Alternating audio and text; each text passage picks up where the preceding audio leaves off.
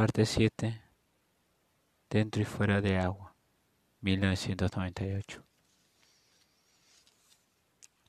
¿Qué pasa, mi amorcito? preguntó Soledad a Alice, ladeando un poco la cabeza para cruzar su mirada.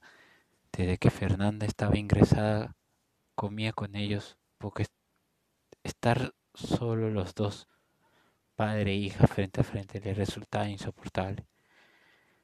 El padre había abandonado la costumbre de no cambiarse de ropa al volver del trabajo, y cenaba con chaqueta y corbata, y se aflojaba un poco como si estuviera de paso. Mientras cenaba leía un periódico y solo a ratos levantaba la vista para ver si la hija comía al menos algún bocado. Comer en silencio era ya norma y solo molestaba a Sol, que se acordaba siempre de los bulliciosos almuerzos de su casa, cuando era una niña y no se imaginaba que le esperaba aquel futuro. Alice, que ni siquiera había mirado la chuleta y la ensalada que tenía en el palo, solo bebía agua, a traguitos, mirando el vaso que se llevaba a los labios con los ojos viscos. Sería como si tomara un medicamento. Se encogió de hombros y dirigió a solo una sonrisa fugaz. Nada, que no tengo hambre, contestó por fin. Su padre volvió la página nerviosamente y antes de procesar de nuevo el periódico en la mesa lo sacudió con impetud y echó un vistazo al, plato intacto de la hija. Aunque nada dijo, empezó a leer desde la mitad y sin entender de qué iba, el primer artículo que cayó bajo sus ojos.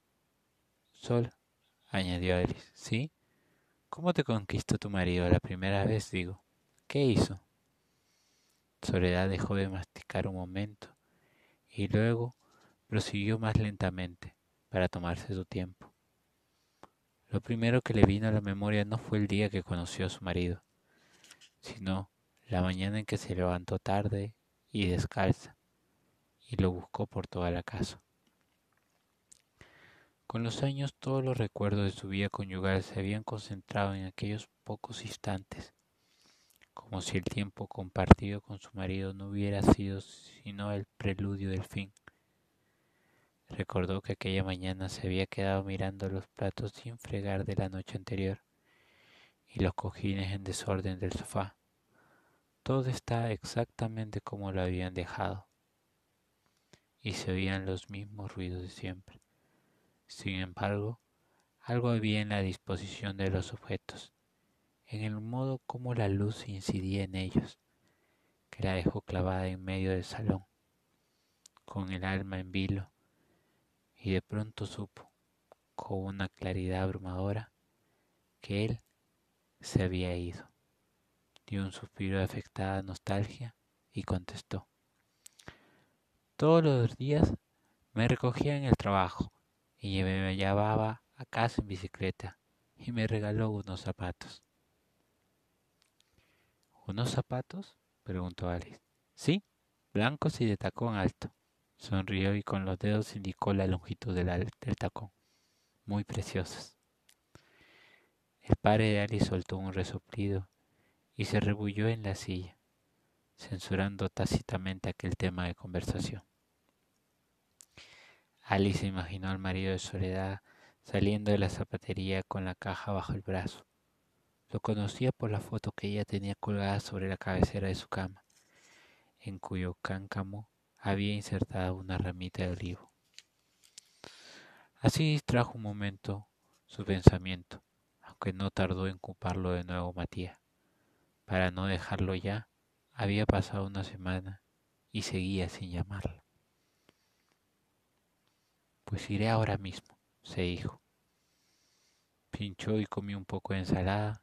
El vinagre le escogió en los labios para que su padre viera que se alimentaba y aún masticando se levantó de la mesa y dijo, tengo que irme.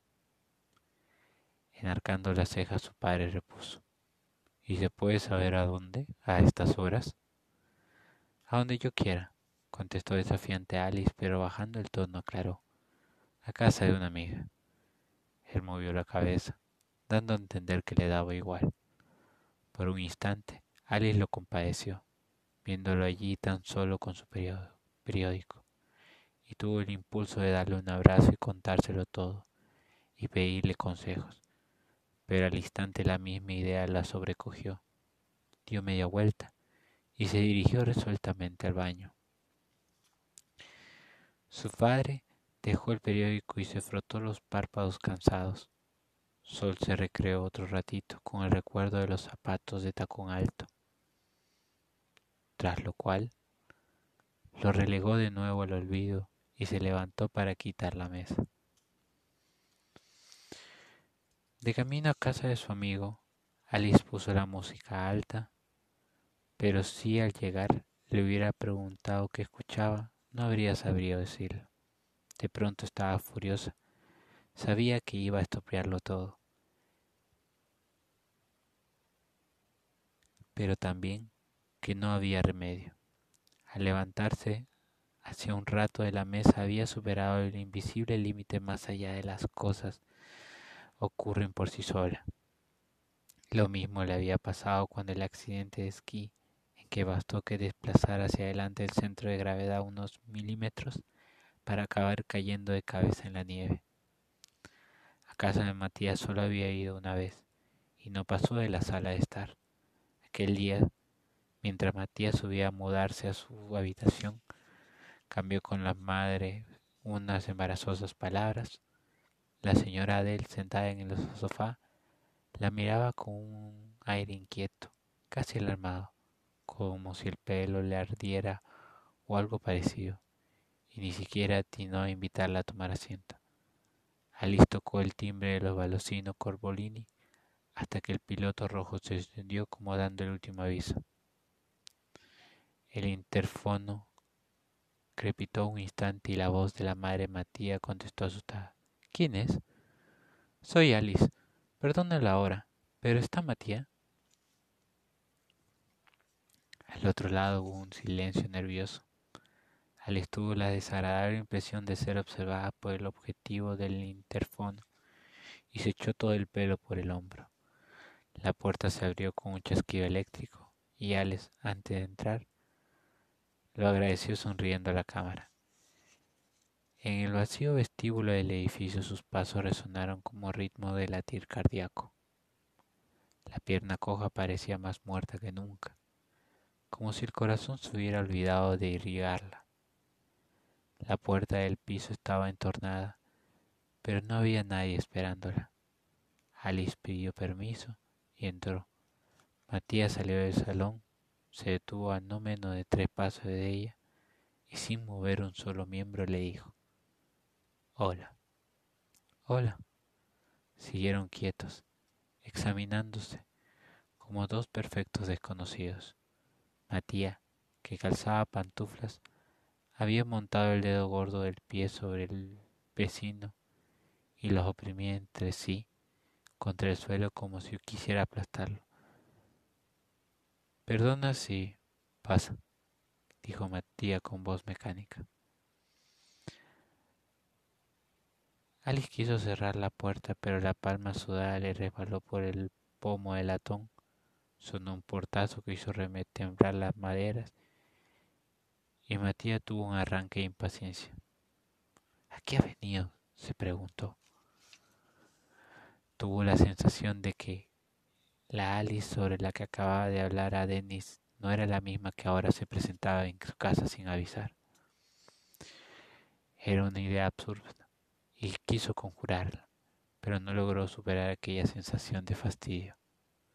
Se le ocurrió una palabra, acorralado y recordó cuando su padre lo derribaba sobre la alfombra y aprisionándolo entre sus brazos enormes le hacía cosquilla en la barriga y las costillas y él se destinaba hasta enrojecer. Alice lo siguió al salón. Los padres Matías esperaban en pie formando un pequeño comité de bienvenida. Buenas, le saludó ella encogiéndose de hombros. Hola, Alice, contestó Adele sin moverse del sitio. Pietro, en cambio, cosa inesperada, se acercó y le acarició el pelo. Cada vez estás más guapa. ¿Qué tal tu madre?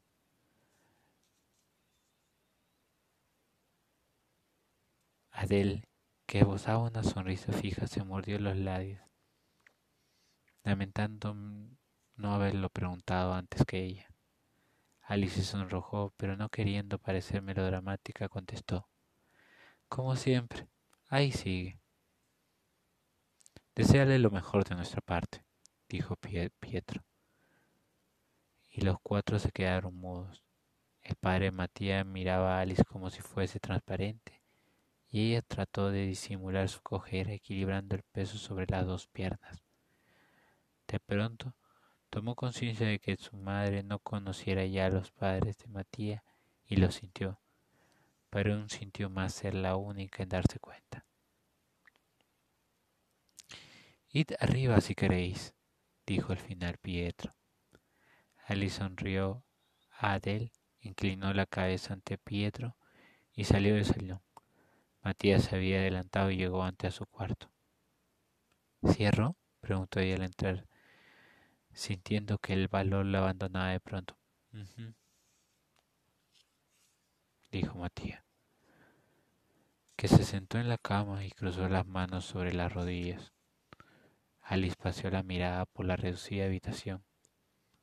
Los objetos aparentaban no haber sido tocados nunca. Parecían pulcramente expuestos en el escaparate de una tienda.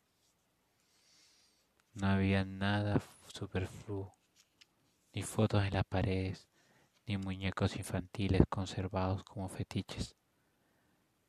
Nada que transmitiese esa sensación de y cariño que suelen tener las habitaciones de los adolescentes. Alice, que tenía la cabeza y el cuerpo hecho en líos, se sintió fuera de lugar. Sin pensarlo realmente dijo, un cuarto muy bonito. Gracias. Sobre sus cabezas flotaba una burbuja llena de cosas que tendrían que decirse, y los dos miraban al suelo para no verla. Apoyándose contra el armario, y deslizándose por él, Alice se sentó en el suelo, la pierna sana flexionada sobre el pecho. Procuró sonreír.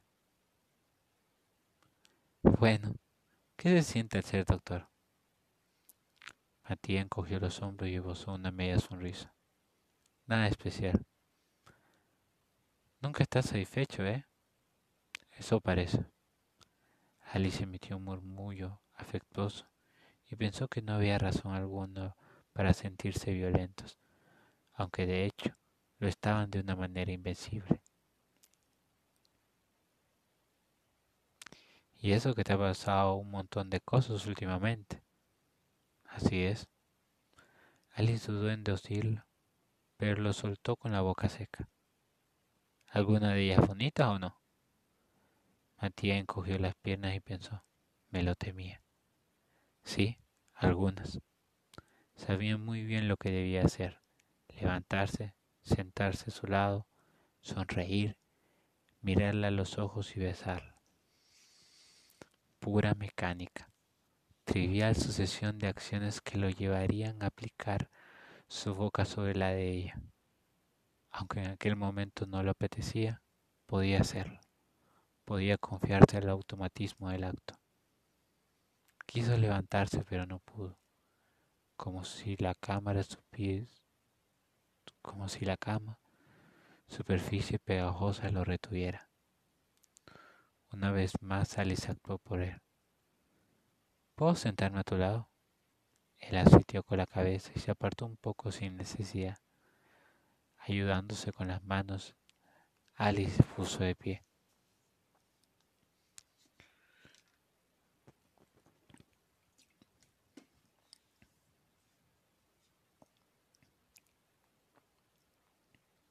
Sobre la cama, en el sitio de Matías, había dejado libre. Había una hoja escrita máquina y plegada como un acordeón en tres partes. Al cogerla para apartarla, Alice observó que estaba escrita en inglés. ¿Y esto? Me ha llegado hoy. Una carta de una universidad.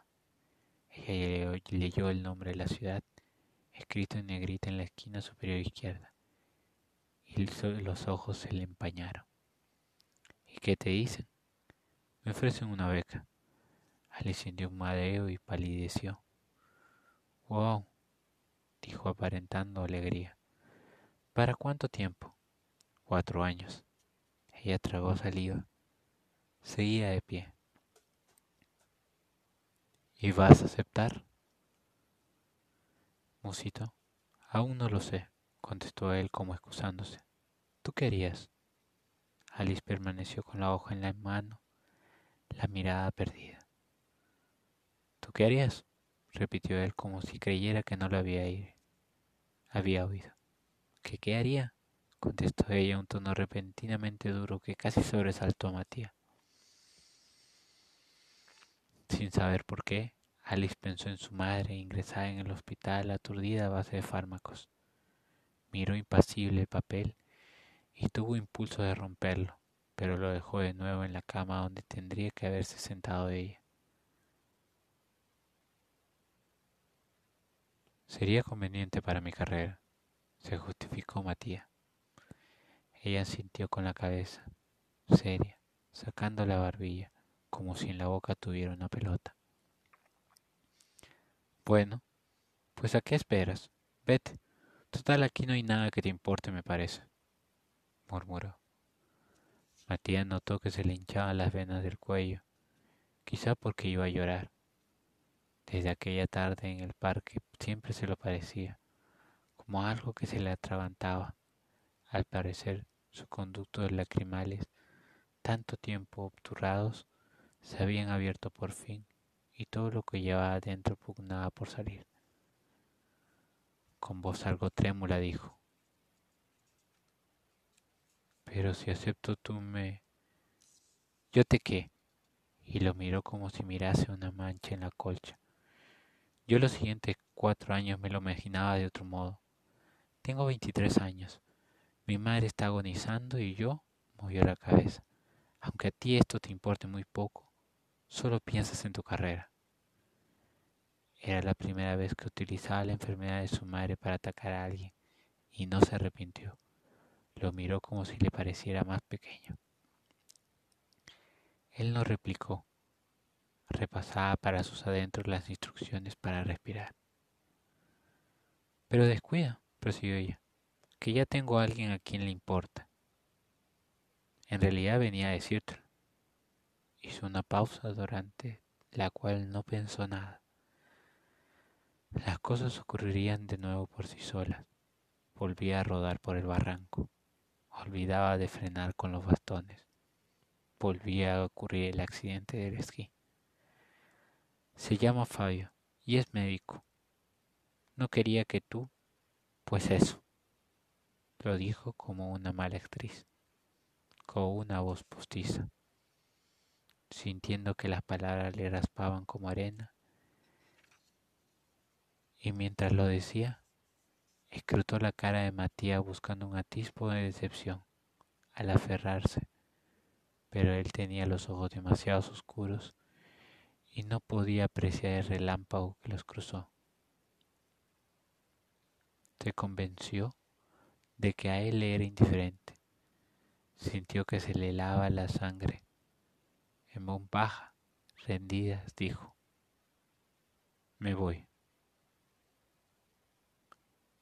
Matías inclinó la cabeza, se volvió hacia la ventana cerrada para eliminar por completo a Alice de su campo visual. Aquel nombre, Fabio, caído del cielo, se le había incrustado en la cabeza como metralla y solo quería que ella se fuera. Vio que hacía una noche clara y supuso que soplaría una brisa cálida. Las pelucillas blancas de los chopos revoloteaban a la luz de las farolas como grandes insectos sin patas. Alice abrió la puerta y él se levantó. La acompañó dos pasos detrás hasta el rellano de la escalera. Ella se miró distraídamente el bolso para ver si lo llevaba todo, para ganar un poco más de tiempo. Murmuró que sí y subió al ascensor. Y cuando las puertas se cerraban,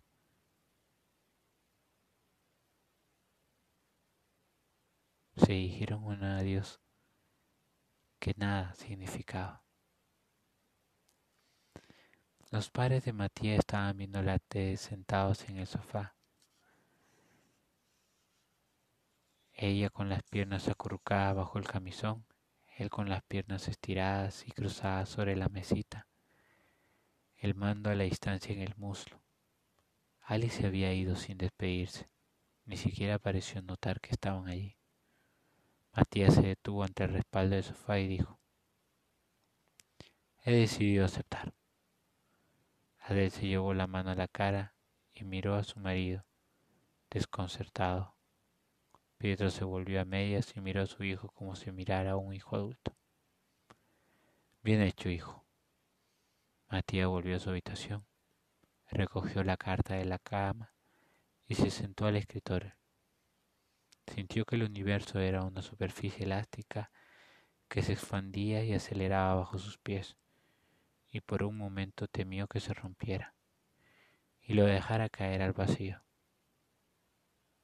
Buscó a tientas el interruptor de la cámara y lo encendió. De los cuatro lápices que había alineado peligrosamente al borde del escritorio, escogió el más largo. Con un sacapuntas que sacó del segundo cajón, empezó a afilarlo. Inclinado sobre la papelera, al acabar sopló en la fina viruta de la cónica punta la hoja, en, la hoja en blanco ya la tenía preparada. Puso la mano izquierda sobre el papel, los dedos bien abiertos, y deslizó el dorso la filadísima punta del grafito. Estuvo un triste carvesel en el punto donde dos venas del dedo medio confluían. Por último la levantó lentamente y soltó un hondo suspiro.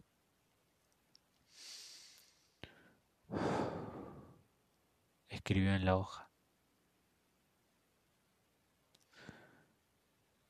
To the kind attention of the dean.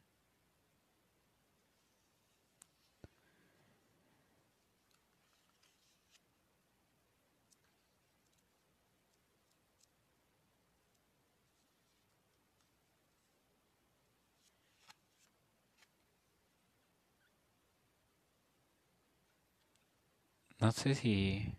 Siempre, siempre me pregunto cuando te grabo en qué momento lo escucharás, cómo lo escucharás, si realmente lo escucharás, se adelantarás para buscar siempre la última parte del capítulo y ya te habrás dado cuenta que las palabras sobre mí o, cómo me siento ese día están al final. Eh, me gustaría que el podcast tuviese ojos pero hoy día voy a ser trágico, hoy día voy a ser dramático, capaz renegar por eso. Pero leerte es también no estar solo, es, sentirme acompañado, sentir que escuchas, sentir que sabes que existo. Cuando ya realmente sabes que soy real.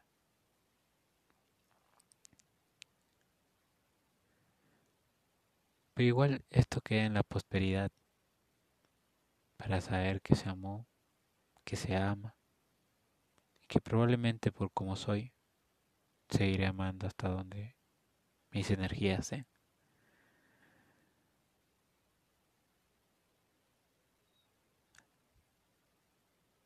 Buenas noches. Morena mía. Buenos días o buenas tardes.